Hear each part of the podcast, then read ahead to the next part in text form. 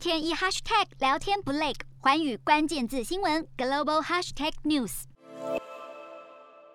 美国智库保卫民主基金会公布一份报告，针对中国利用美国大学的合作来提高中国军事实力，认为这将会影响美国的国家安全。一些资讯、知识与技术因为未列入敏感级别，将可能让中国取得潜在前瞻的尖端情报。该报告提出警告：过去联邦政府削减资助的动作，已经难以防范中国对大学的红色渗透。其实，美国政府早在去年就采取相应对策，不但取消三千多名中国学者及学生入境，更把孔子学院归类为外国代表机构。美国各大学开设孔子学院的数量大幅减少。而且，美国国会也通过法案，只要大学内设立由中国资助的项目或机构，将无法获得国防部的部分资助，以防止敏感资讯及技术被中国窃取。不过，虽然美国多数大学已经关闭孔子学院，但仍有三十四所大学继续保持合作关系。而这些学校与中国大学进行的合作项目，以当前美国法律规定来看，也不会受到联邦政府相关资助的影响。保卫民主基金会认为，这将会是国防安全的漏洞。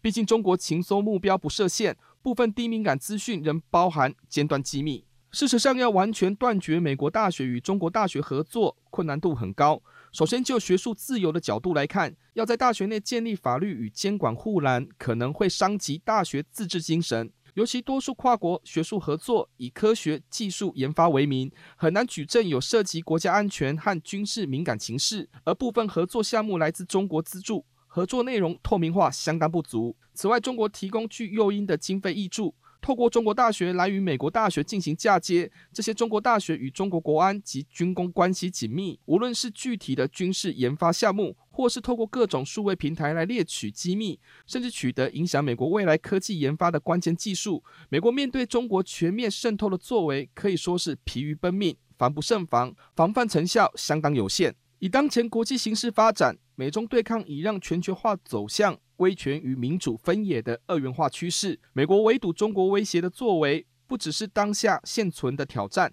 还必须因应未来可能的潜在风险。部分大学从事基础研究或前瞻性技术研发，如果没有提高警觉与中国的合作关系，将可能削弱美国高科技的竞争力与地位。美国提高中国对各大学渗透的注意，这是两大国霸权竞争的必然现象。拜登政府不得不正视掌握科学研发与尖端科技的学术单位，可能面临中国渗透的各种安全威胁。中国要在二零二七年建立现代化军力，那么美国除了要防范目前先进技术的外流，也要留意那些当前未被列入敏感类别的研究项目，以及提高各大学的危机意识，防止中国持续以学术合作为名，实为提高国防能力的各种行为，否则将让中国在霸权竞争中取得弯道超车的机会。四大公投，人民做主，民意风暴来袭，政府如何接招？锁定十二月十八日晚间十点，有凭有据看台湾特别节目《决战四大公投议题》，独家剖析，就在环宇新闻 YouTube 频道直播。